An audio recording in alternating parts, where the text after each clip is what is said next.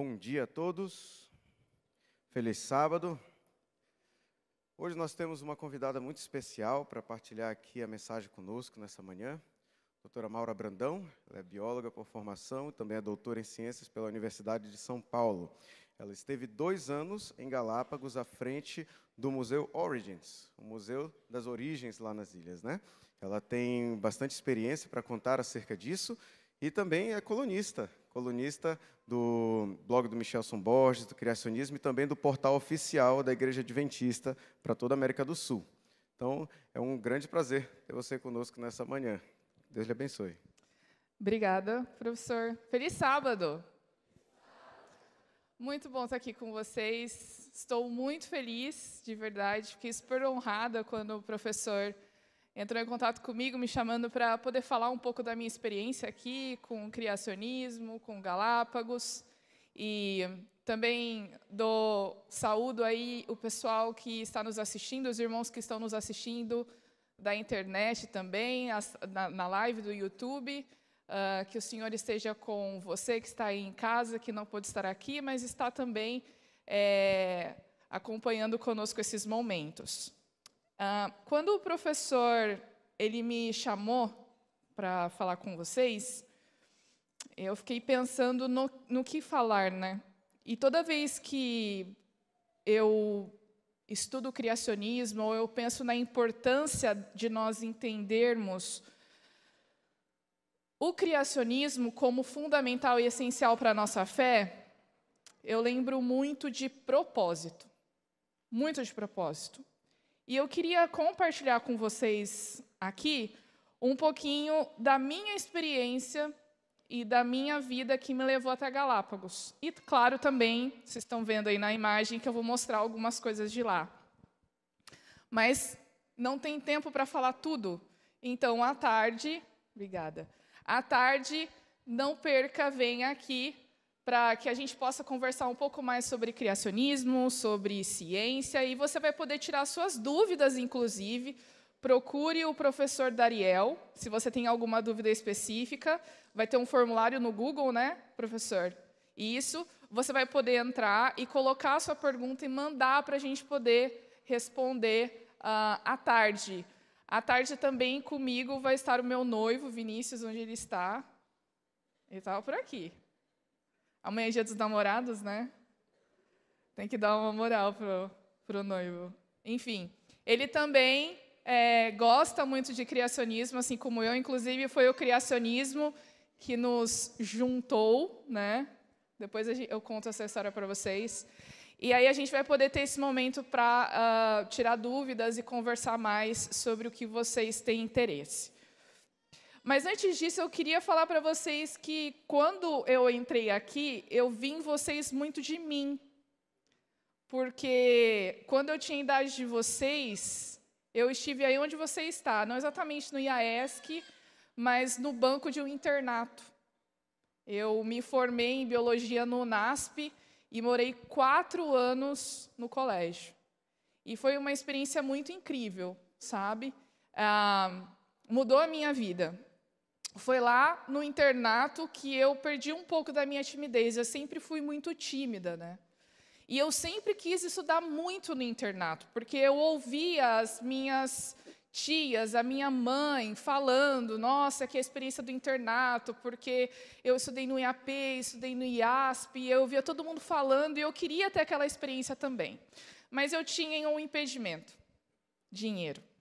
Minha família não tinha dinheiro para me mandar para o internato, a não ser que eu ganhasse uma bolsa.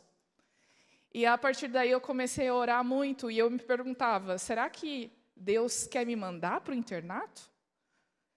E aí eu, ti, eu tenho uma tia que na época trabalhava no NASP e ela conseguiu uma bolsa para mim, mas essa bolsa vinha só com a faculdade, não vinha com o internato. E eu queria muito ir para o internato, porque eu queria muito cantar em coral, queria viajar, queria ter essa experiência, né?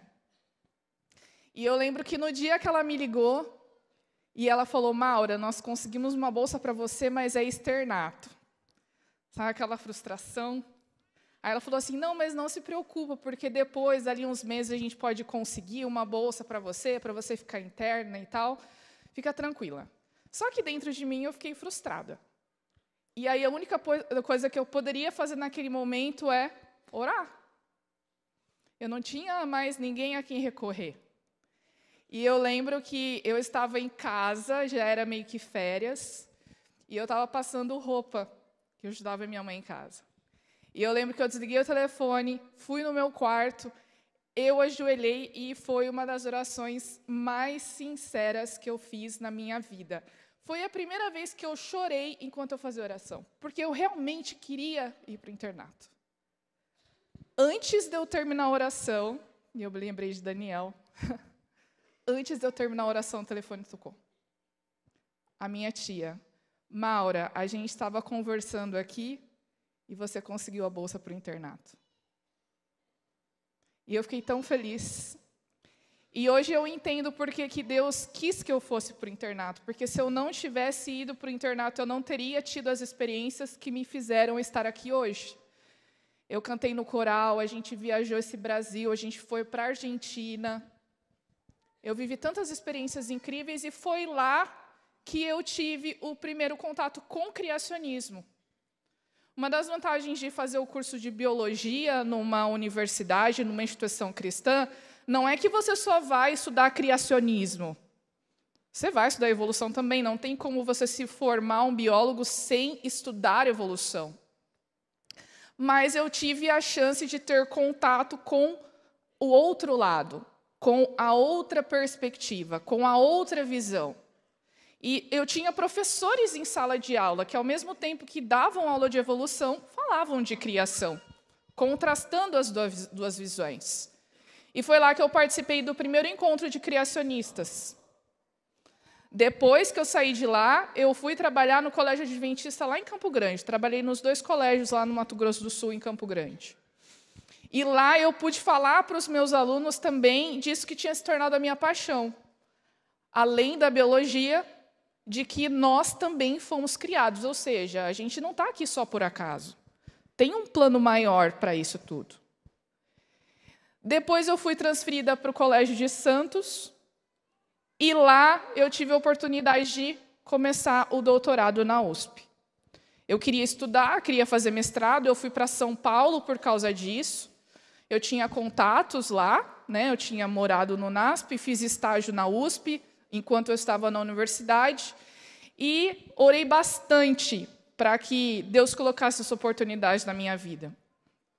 E aí de repente, eu me deparo entrando na Faculdade de Medicina da Universidade de São Paulo, uma instituição extremamente importante, tradicionalíssima, e eu, Maura, uma jovem de Londrina, no interior do Paraná, que cresceu sem pai, que a família não tinha dinheiro para pagar uma faculdade.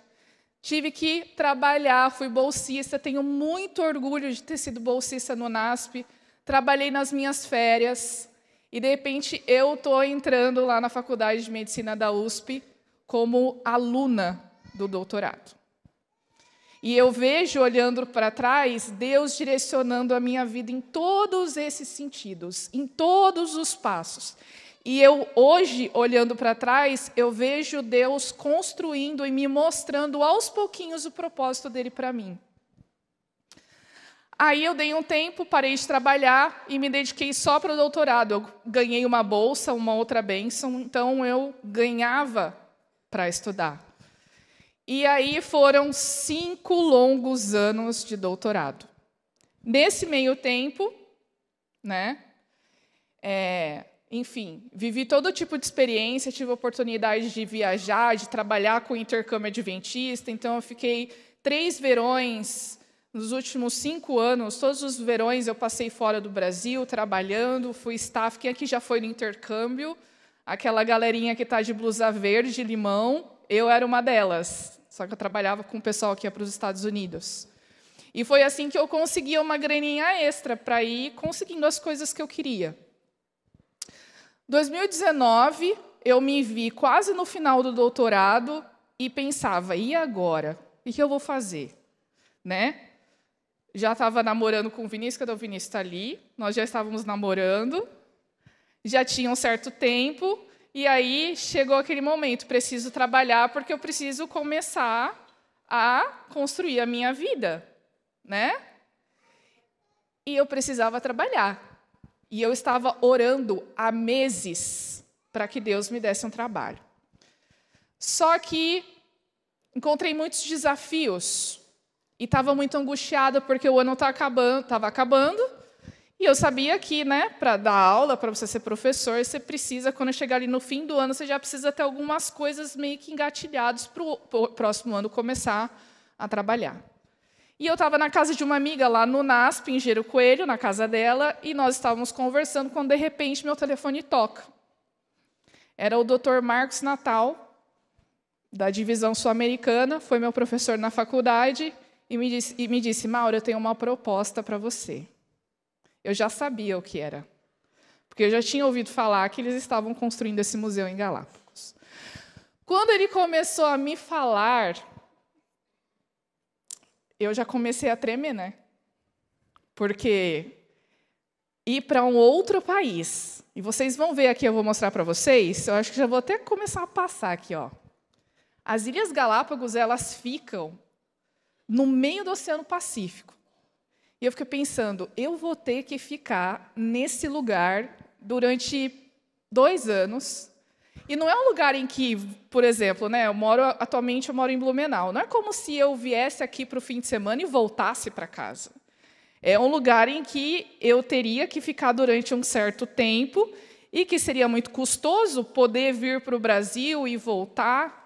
E eu fiquei com muitas dúvidas na cabeça, mas no momento em que ele falou para mim, eu já sabia a resposta. Mas ainda assim, eu decidi esperar dois dias para conversar com Deus, para que Ele confirmasse isso no meu coração. É, eu tenho algumas formas de saber o que Deus quer para mim, isso é muito pessoal. Talvez você tenha que desenvolver isso em você. Uma das formas que eu vejo e que eu descubro o que Deus quer para mim é através da oração. Então, quando eu tenho alguma decisão importante para tomar, eu sempre oro durante um tempo e aí eu presto muita atenção nas coisas que acontecem, porque eu acredito muito que nada é por acaso, tudo tem um propósito. Então, quando eu contava para as pessoas a proposta que eu tinha recebido e os desafios que eu ia enfrentar, todo mundo me dizia: aproveita essa oportunidade, vai. E aí eu tentava, né? Mas é muito difícil, é muito longe, é uma ilha, é tudo muito caro. E as pessoas, não, mas quando que você vai ter essa oportunidade de novo? E assim, para você que talvez não esteja muito por dentro, né? As Ilhas Galápagos é, é a meca dos biólogos. Todo mundo que curte biologia, ou que faz biologia, ou que é biólogo, alguma vez na vida precisa ir para Galápagos ou sonha em ir para Galápagos. E às vezes você não precisa nem ser biólogo para isso. E vai ficar muito claro para vocês daqui a pouco, quando eu começar a mostrar as fotos e os vídeos e as imagens. Então, eu queria muito conhecer, mas ao mesmo tempo eu tinha muito medo de que não desse certo. E aí, ao final desses dias, eu conversando com a minha família, com as pessoas ao meu redor, eu cheguei à conclusão de que era isso que Deus tinha para mim mesmo. E aí eu fui para Galápagos. Fui em janeiro de 2020. Eu lembro que eu cheguei lá, o museu estava sendo construído, estava terminando a construção. E em março seria a inauguração, foi uma festa enorme, veio vieram pessoas do mundo inteiro, da Conferência Geral, presidente da Igreja Adventista, presidente da Divisão Sul-Americana. E naquele momento eu me senti desse tamanhozinho, né? Imagina eu, responsável por um museu construído em Galápagos, que naquele momento estava chamando a atenção de todo mundo. Eu fiquei com muito medo. Mas eu pensei, se Deus me trouxe aqui, é porque Ele tem um plano para mim. E hoje, dois anos depois, eu vejo quanto Deus foi bom comigo. E o quanto essa experiência me transformou. Porque três, dias de, uh, três meses depois, o que, que veio? Em 2020? Pandemia. E eu me vi em uma ilha fechada, literalmente. O avião tava, o, o aeroporto estava fechado, não tinha voo saindo, não tinha voo entrando, tinha toque de recolher às duas da tarde, tinha multa para quem saísse e fosse pego fora de casa, dentro do toque de recolher. A gente recebia comida em casa. E eu fiquei pensando, por que, que Deus me trouxe para Galápagos para ficar na pandemia fechada em casa? Durante meses. Não foi para isso que eu vim aqui. A minha expectativa era poder trabalhar no museu, era poder visitar as ilhas, conhecer os outros lugares que eventualmente eu acabei indo, né, depois. Mas naquele momento eu me vi super frustrada. Mas uma coisa que sempre, sempre me confortava o coração era que eu não estava ali por acaso. E um verso que é um dos meus preferidos, que eu queria compartilhar com vocês, é o verso de Jeremias 29, no verso 11. Jeremias 29, verso 11. Começando no 10, né? É, a gente está aqui num contexto em que Jeremias tem uma mensagem para aqueles que estavam exilados, que foram levados cativos, né? Depois da invasão. E aqui no verso 10 do capítulo 29 de Jeremias, ele já começa assim, uma mensagem de Deus para o povo. Vocês ficarão na Babilônia durante 70 anos. Depois disso, eu virei e cumprirei todas as boas promessas que lhe fiz e os trarei de volta para casa.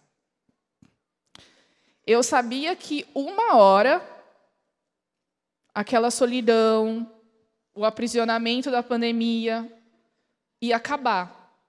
Uma hora e eu viria de volta para casa. Só que não acaba, porque olha só o verso 11, que é o meu preferido.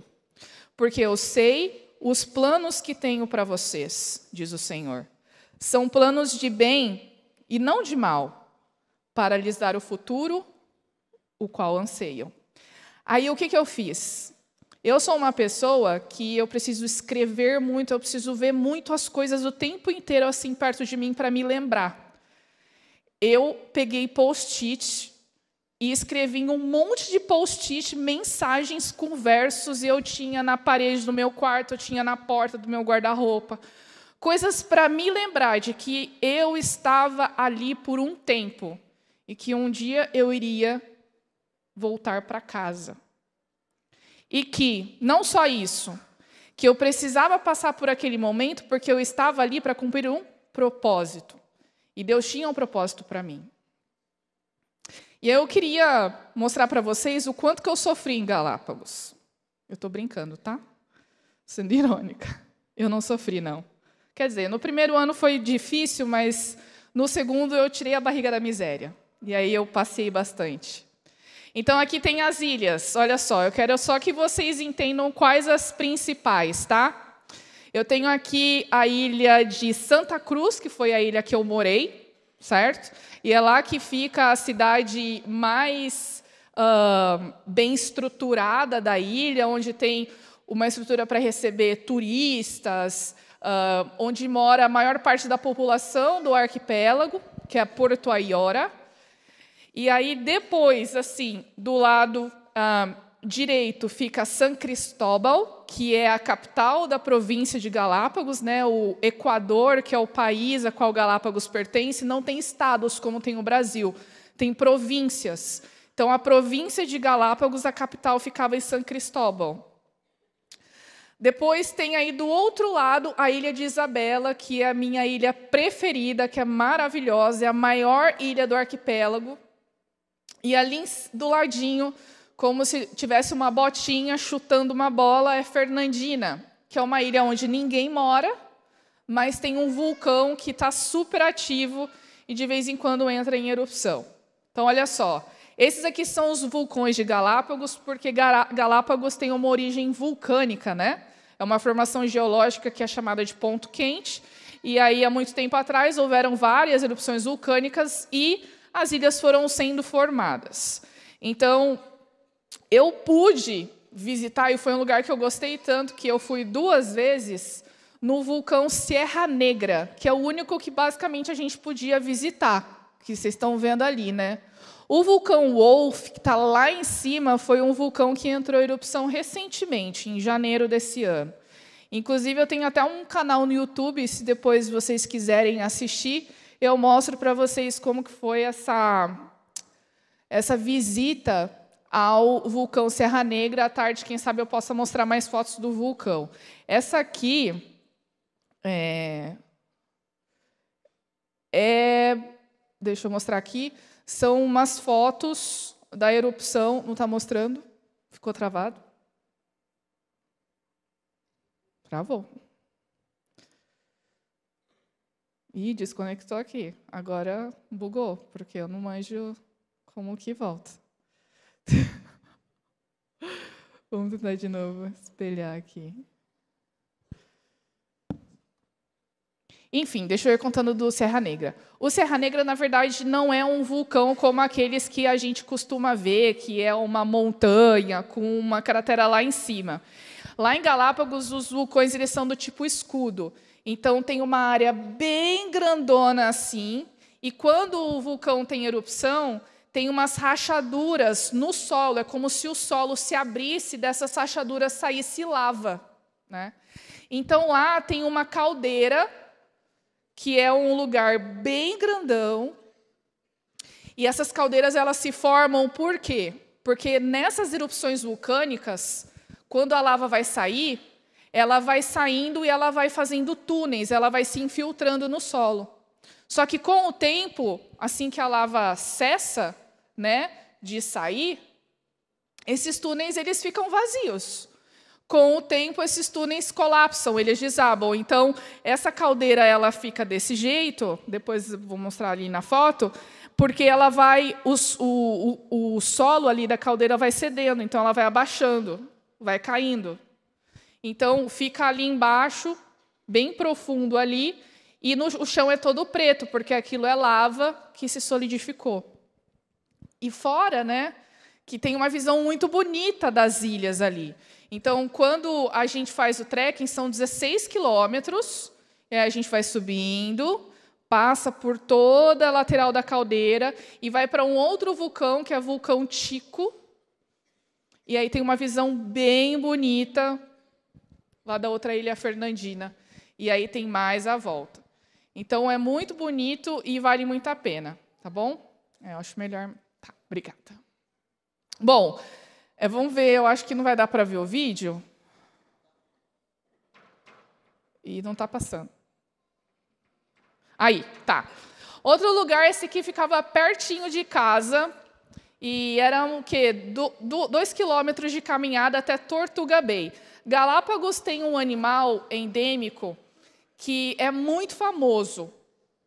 Esse animal endêmico animais endêmicos são animais que só existem naquele lugar, é a iguana marinha. As iguanas marinhas elas são endêmicas por quê? Porque é a única espécie de animal, de lagarto no mundo que se alimenta de algas marinhas. De alguma forma, no seu período de adaptação nas ilhas, esses animais eles acabaram se alimentando de algas. Então, o que, que elas fazem? Elas vão logo de manhãzinha para o mar, elas nadam, comem aquelas algas verdinhas que ficam presas nas rochas, elas têm uma cauda bem grandona assim, que elas usam para nadar. Vocês estão vendo a caudona dela ali atrás. E aí, quando chega perto do meio-dia, elas ficam na areia para se aquecer, né? É muito bonita essa parte. A praia chama Tortuga Bay, porque é uma praia onde as, as tartarugas vão ali né, na sua temporada de reprodução para colocar os ovos, mas elas também ficam cheias de iguanas, né? porque essas iguanas elas ficam ali pertinho onde tem o mar para poderem se alimentar. Olha só como que elas ficam todas uma em cima da outra. E é muito engraçado, porque às vezes uma fica com a patinha acima da outra, parece que elas estão se abraçando. E elas ficam todas amontoadas, né? Os répteis são animais de sangue frio que precisam dessa fonte externa de aquecimento. Então, ou eles ficam bem juntinhos, ou eles ficam num lugar onde, que, onde tem uh, sol. Aqui também, eu não sei se vai dar para passar o vídeo, é um animal ó, que chama cucuve. Esse animal ele foi um dos animais estudados por Galápagos, por um dos animais estudados por Darwin quando ele passou em Galápagos há mais de 200 anos atrás. E Darwin estudou bastante a diferença do bico desses animais. Esse vídeo eu fiz quando eu estava indo para aquela praia Tortuga Bay, da, da, da foto anterior, e aí eu ouvi uma música muito bonita e estava muito pertinho de mim. E aí eu vi que ele estava ali do lado, eu já peguei meu celular e comecei a filmar. E ele ficou ó, um tempão ali. Os animais em Galápagos eles não são agressivos. Então não precisa ter medo de que a iguana vai avançar em você, vai te morder, ela nem tem dente para isso tá bom? Eles fogem na real de você quando você chegar perto. Então é muito bonito ver também como esses animais eles vivem tão tranquilamente perto uh, dos seres humanos. Esse é o caminho que vai em direção àquela praia que eu mostrei para vocês anteriormente. Quando está na época das chuvas, esse caminho fica verdinho, verdinho, do jeito que vocês estão vendo aí. Só que quando tem a época da seca, que é na, na segunda metade do ano, né? Galápagos tem duas estações só. Então, na primeira parte, é, chove bastante ali nos primeiros seis meses do ano, então fica tudo verdinho assim. E depois, quando vai parando de chover, as folhas vão caindo e fica uma vegetação bem seca. É bem interessante de ver essa diferença. Esses aí são outras aves, outros animais que Darwin estudou quando passou em Galápagos. Um deles foi o cucuve, que é aquele que eu mostrei para vocês. O outro animal é esse, é o tentilhão, o famoso tentilhão de Galápagos, que lá eles chamam de pinzones. Então, o que, que o Darwin viu? Ele viu que esses animais tinham bicos diferentes, né? e que essa diferença dos bicos estava ligado à, à forma de alimentação, porque esses bicos funcionavam como ferramentas. Então, se o animal comia semente mais dura, ele tinha um bico maior e mais grosso. Né? Se o animal se alimentava de néctar, por exemplo, é essa esse pinzão aí que está se alimentando da flor que está ali do cacto. ele tem um bico mais fino, mais alongado, porque um bico grande e grosso não ia funcionar com esse tipo de alimento. Né? Então, a gente tem essas diferenças de bicos desses animais que estão ligados à forma como ele se alimenta. E o Darwin começou a perguntar: por que, que essa diferença existe? Essa diferença, essa variação veio de onde? E aí ele começou a comparar com os animais do continente. Porque provavelmente os animais que foram para Galápagos, colonizaram as Ilhas Galápagos, vieram de algum lugar e o continente era o lugar mais próximo. E aí ele começou a comparar com as aves e os tentilhões do continente. E ele percebeu todas essas diferenças. E é daí que vem também, não só daí, mas esse é um dos pontos defendidos por Darwin, do conceito de ancestralidade comum, ou seja, todas as espécies que existem hoje vieram de espécies ancestrais. E se a gente retroceder ao longo de milhões e bilhões de anos, a gente vai chegar no primeiro ancestral comum de toda a diversidade de vida que existe. Galápagos é muito forte na teoria da evolução, justamente porque Darwin passou e ficou dois meses nessas ilhas. E ele citou muitos exemplos do que ele viu lá. Então é por isso que muita gente vai para Galápagos, não só para ver toda essa diversidade de vida e essa paisagem, mas também para ver esses animais que são incríveis, como essas tartarugas. Essas tartarugas ah, essas duas aí, o nome delas é científico delas é Chelonoides porteri. São as tartarugas gigantes da, das Ilhas Galápagos. Não é a única espécie, tem cerca de 11, 12 espécies de tartarugas dessas aí na ilha. A principal diferença dessas tartarugas é em relação ao casco, né? Então, algumas têm um casco mais achatado, outras têm um casco maior, vocês vão ver na imagem ali para frente. Mas o fato é, elas são um dos maiores animais de sangue frio que existem no mundo. E só existem em Galápagos, com essa diversidade de espécies, e numa outra ilha que fica no Oceano Índico, chamada de Ilha Seychelles. Mas lá em Galápagos, como tem maior diversidade, acaba sendo mais famosa. Esse lugar que eu fui é chamado de El Chato, é uma finca, é um, tipo uma chácara que tem lá em Galápagos, na parte alta das ilhas, e lá tem muita tartaruga. Brota tartaruga. Elas ficam espalhadas pelo lugar e ficam onde tem umas poças de água. E elas adoram ficar recolhidinhas dentro da água, descansando. Elas ficam muito ativas quando elas vão se alimentar, mas depois de um tempo elas ficam ali descansando tranquilamente na água, tá? São animais herbívoros, se alimentam só de planta e elas podem chegar aí a viver até cerca de 180 anos. Então, acredita-se que a tartaruga que foi levada por Darwin lá no século XIX, em 1820 alguma coisa, foi morrer só há alguns anos atrás. Morreu na Inglaterra. Eles, elas podem chegar até um metro e meio assim de comprimento do, do casco delas. Só que elas são animais muito lentos, né? E normalmente a gente acaba associando as tartarugas a animais lentos mesmo. Então, elas são muito, muito interessantes, têm um comportamento muito legal. E nesse lugar onde eu fui, no El Chato, é o único lugar do mundo onde tem essa placa aí, ó. Pare. Tem tartarugas que estão cruzando a pista. E lá, realmente, várias vezes voltando do aeroporto, a gente cruza com tartarugas na beira da estrada, às vezes tem que desviar das tartarugas, porque lá é assim, não é a gente, não são os animais que têm que se adaptar a nós. Eles, a gente é que tem que se adaptar a esses animais. Então, se tem tartaruga cruzando, todo mundo para, espera ela terminar de passar, assim como as iguanas também. Lá é bem ah, restritivo.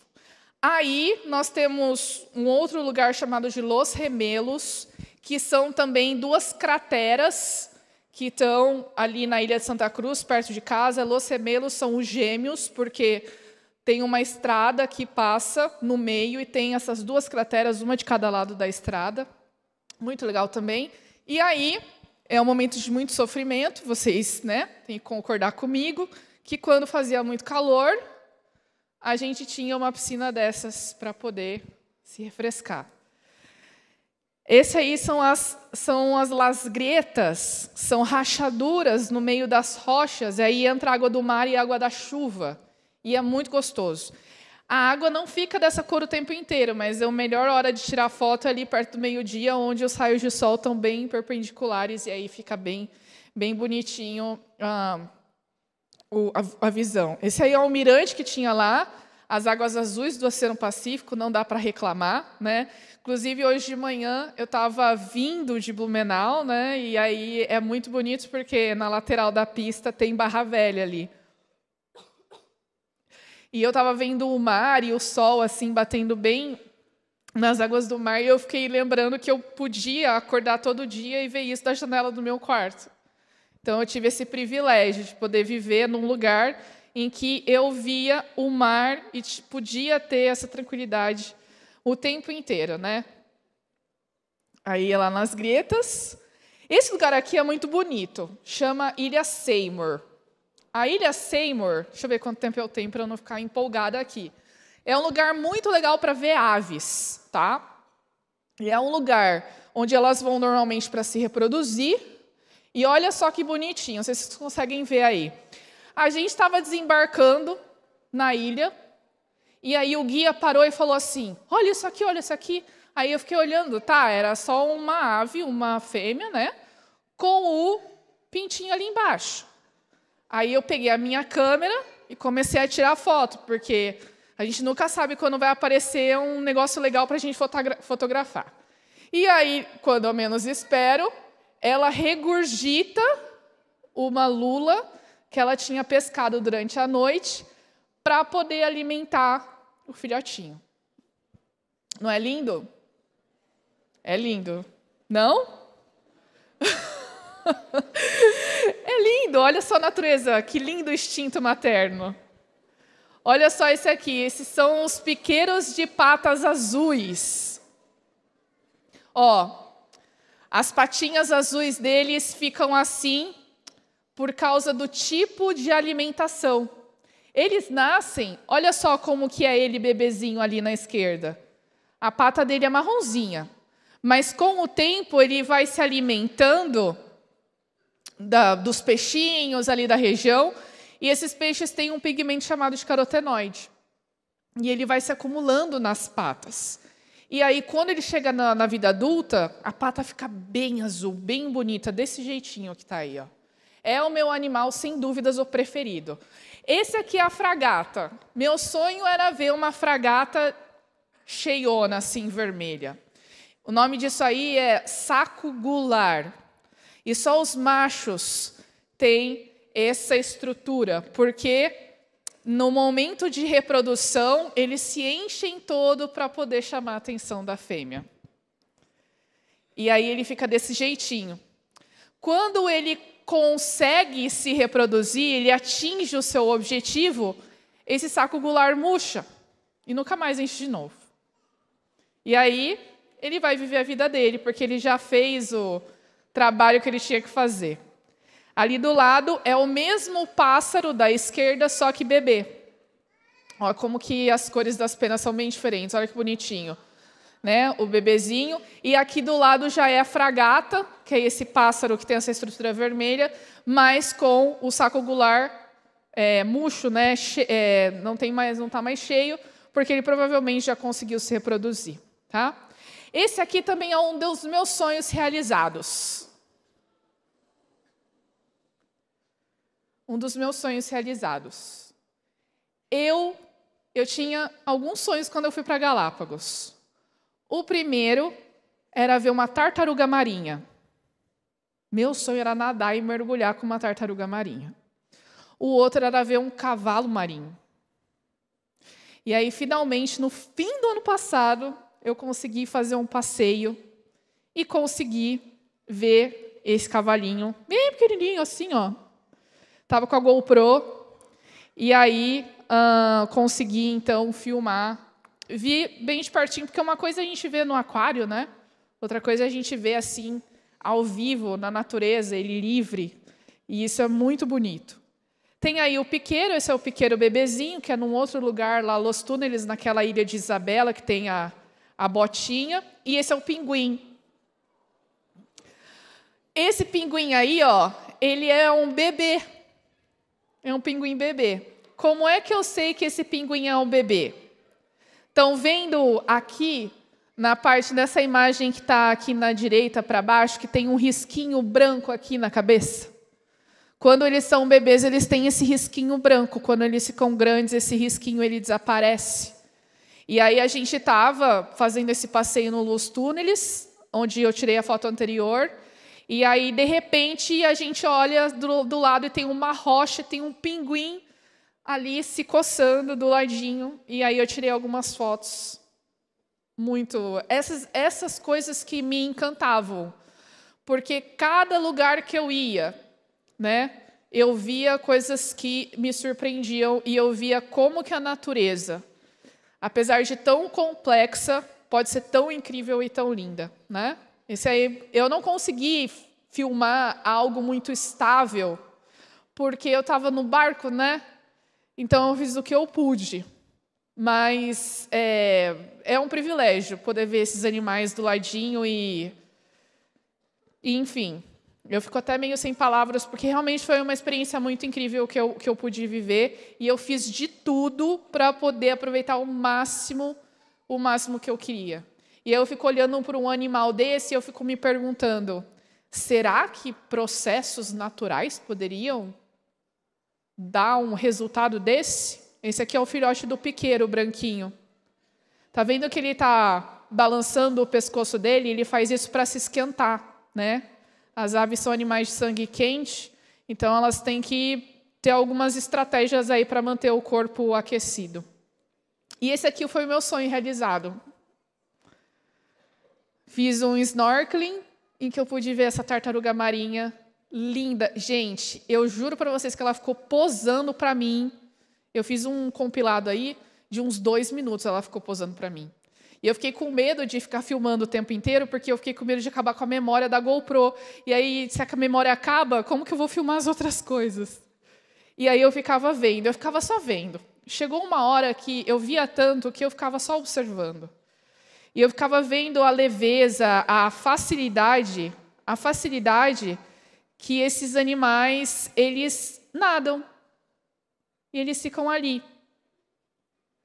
vivendo a vida deles. Esse aí é Los Túneis, que é, é, eram túneis de lava que acabaram, que acabaram colapsando, né? E aí, se, se a gente mergulhar, a gente vai vendo ali embaixo que estão cheios de túneis. Vocês conseguem ver como que a paisagem ela é seca? Esse é o barco que a gente fazia os passeios. Olha como a paisagem é seca. Esses cactos crescem no meio das rochas. Né? Olha só, do ladinho do, do filhotinho dos piqueiros. E esse também, eu fui descobrindo lá que eu tinha mais sonhos que eu queria realizar. E esse foi um que eu descobri lá, que eu não sabia que eu tinha, mas que também no último passeio que eu fiz eu consegui tirar foto desses flamingos de pertinho. Eles são lindos, lindos, lindos. Eu fico imaginando como que esses animais eles conseguem viver em lugares tão inóspitos? Isso aí é uma lagoa que tem basicamente sal. E ele se alimenta de, alguns, de algumas algas, alguns crustáceos que tem ali, que dão essa cor vermelhinha para ele. Né? É lindo. Essa espécie de flamingo só existe em Galápagos. E aí são as tartarugas. E aí. Deixa eu ver se tem mais alguma coisa aqui. Enfim, Aqui está a caldeira do vulcão. Lembra que eu falei para vocês? Os túneis de lava que tinham embaixo colapsaram e a caldeira ela foi caindo aos pouquinhos ao longo do tempo. Tudo isso que tem ali embaixo é lava, né, que, que endureceu, e ninguém pode descer. Tá? Primeiro que se a gente descer ali e começar a andar, em pouco tempo vai destruir todo o teu calçado. Aí você não consegue mais continuar o passeio. Então, o máximo que a gente pode ver é de cima assim mesmo e do lado. Esse aí também é um cone parasita, né? Dia da erupção vulcânica. Então, como eu falei para vocês, não é exatamente uma montanha, mas a erupção ela acontece no solo, se abre, e aí esse aí era um túnel de lava por onde, quando houve erupção, ela acabou saindo. Mas, enfim, esse aí é só um pouquinho do que eu pude viver lá em Galápagos. E, e aí eu fico pensando, Deus ele me levou para esse lugar porque ele queria que eu vivesse essas experiências para poder contar para vocês, por exemplo e ser uma testemunha viva de como Ele é o nosso Criador e poderoso. Porque ao mesmo tempo que tem pessoas que vão para Galápagos para tentar entender a evolução, eu fui para Galápagos e não consegui deixar de ver Deus. E foi lá em Galápagos que eu descobri o meu propósito. E eu saí de Galápagos com o meu coração muito seguro de que o meu propósito seria usar as minhas experiências, as coisas que eu estudei, as coisas que eu aprendi, para falar para as pessoas do nosso Deus Criador. E da mesma forma que eu descobri o meu propósito em Galápagos, eu tenho certeza que você também tem um propósito. Pode ser que você não saiba ainda o seu propósito, não saiba aquilo que você sabe fazer, e não sabe se aquilo que é a sua habilidade pode ser usado para servir a Deus, por exemplo. Mas a Bíblia está cheia de exemplos de pessoas que eram da sua idade, que serviram ao propósito que Deus tinha separado para elas e que fizeram uma diferença enorme na vida das outras pessoas. Eu posso citar aqui três só. José. José foi levado cativo para o Egito, ele tinha idade de vocês, 16, 17 anos. Os irmãos dele o venderam como escravo. O bichinho sofreu, sofreu muito.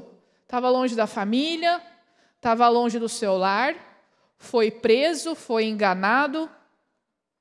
Esqueceram dele na prisão, mas finalmente Deus o levantou para que ele fosse o governador do Egito e que fosse essencial para salvar aquela nação naquele momento da fome. Eu também lembro de Daniel, que também foi levado cativo na idade de vocês. Ele era muito jovem.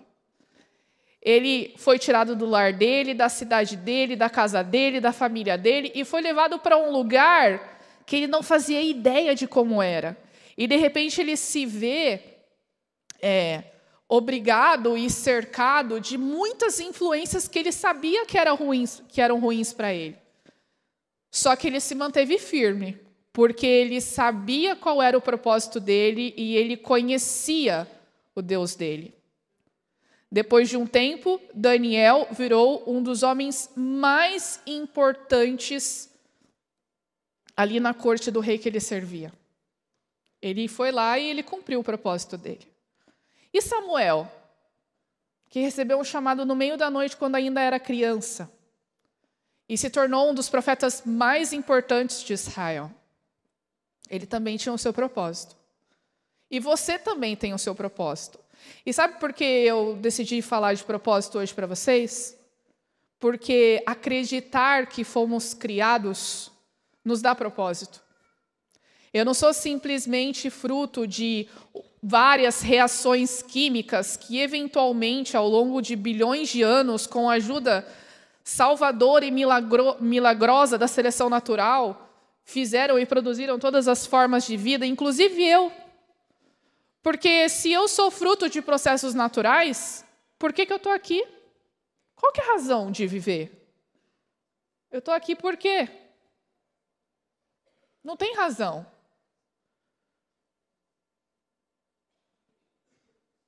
Se eu sou fruto do acaso? Agora, se eu entendo que fui criada eu entendo que eu fui planejada. E eu entendo que aqui eu tenho uma missão. Você tem uma missão. Pode ser que você tenha problemas com a sua autoestima, que você não reconheça o seu valor, que você entenda ou tenha dúvidas do seu futuro. O que, que eu vou fazer daqui para frente? Pessoal que está no terceirão, o que, que eu vou escolher? Né? que, que eu vou escolher para o meu futuro? E parece que tem tantas coisas, são tantas opções, mas ao mesmo tempo eu não tenho nada. Mas é aí que a gente deve nos lembrar de que tem alguém que já sabe o que é melhor para nós. E para isso eu queria terminar lendo alguns versos para vocês. Aqui a gente já leu sobre em Jeremias 29, 11, de que Deus sabe os planos que tem para nós. Ele sabe o plano que tem para você. Só que ele precisa que você se entregue para ele e diga: Senhor, me mostre o seu plano. Me mostre o que o Senhor planejou para mim. Me mostre qual o seu propósito.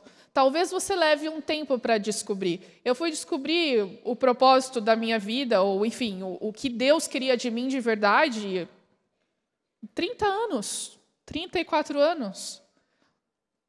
Talvez você descubra em pouco tempo, talvez você demore mais tempo.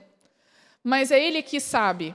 E os planos dele são planos de nos dar um futuro que nós ansiamos. Aqui em Efésios 2:10, tem outra promessa muito bonita também. Na verdade, tem uma constatação. Aqui em Efésios 2:10. Pois somos obra-prima de Deus, criados em Cristo Jesus, e o nosso propósito é realizar boas obras que ele de antemão planejou para nós. Ele já planejou coisas incríveis para você. Já está tudo certo. A gente só precisa aceitar. Aqui também em Eclesiastes 3, 11, ele também diz para você ter paciência. Porque se você está confuso ou você não sabe exatamente qual é o seu propósito, ele diz o seguinte, aqui em Eclesiastes 3:11.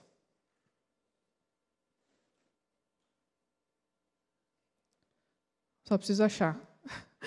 No entanto, Deus fez tudo apropriado para o seu devido tempo. Paciência. O que é muito difícil no mundo que a gente vive imediatista, em que a gente acorda de manhã e já quer que tudo aconteça na hora que a gente quer. Mas ele fala: tudo tem o seu tempo. E aqui em Efésios, de novo, no capítulo 1, aqui no verso 4, ele diz assim: Mesmo antes de criar o mundo, Deus nos amou e nos escolheu em Cristo para sermos santos e sem culpa diante dele. Você já parou para pensar que, mesmo antes de você nascer, Deus já tinha um propósito para você? Antes de você nascer. Por isso, a mensagem da criação é tão importante. Entender que nós somos criados é entender que temos um propósito. Não é possível que a gente tenha chegado aqui por acaso por sorte, por probabilidade. Eu acredito muito que nós somos criados e Deus nos deixou muitas evidências disso. Inclusive, a gente pode até conversar sobre isso à tarde. Está estampado na natureza. A gente só precisa aceitar essa verdade. Ok? Uh, vamos orar? Vamos nos levantar? estica a perna. E eu queria fazer um pedido para você.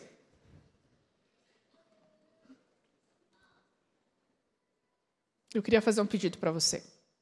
Eu não vou fazer um apelo, pedir para você vir à frente. Eu, assim, pessoalmente não gosto muito disso. Mas eu quero que você aí onde você está, que você pensa e reflita nas coisas que você pensa para a sua vida, naqueles planos que você tem feito, né? no que você quer que aconteça. E coloque isso diante de Deus. Coloque nas mãos dele porque ele sabe o que é melhor, ele nos ama, nós somos a obra-prima, a coroa da criação, só que tudo acontece no tempo determinado. Então, coloque a sua vida diante dele e peça para ele te usar para o propósito dele. Vamos orar. Querido Pai, estamos aqui diante de Ti, muito, muito, muito gratos e te louvamos porque o Senhor nos criou, nos planejou, nos moldou, nos trouxe até aqui e tem um propósito para nós. Obrigada porque isso nos dá sentido, isso nos dá uma razão para viver, de pensar que o Senhor nos ama e de que, com certeza, nós estamos aqui para fazer a diferença na vida das pessoas. Fique com cada um que está aqui. O Senhor sabe as angústias, os medos, as inseguranças, uh, dúvidas em relação ao futuro mas nos dê a certeza, Senhor, de que o Senhor já planejou tudo. E se estivermos ao seu lado, só seremos bem-sucedidos nas nossas escolhas. Fica com cada família que está aqui representada, cada um que está nos assistindo pela transmissão também, que o Senhor possa estar com eles, auxiliando-os e abençoando-os. Fique conosco no restante das atividades desse dia. É o que pedimos e agradecemos. Em nome de Jesus, amém.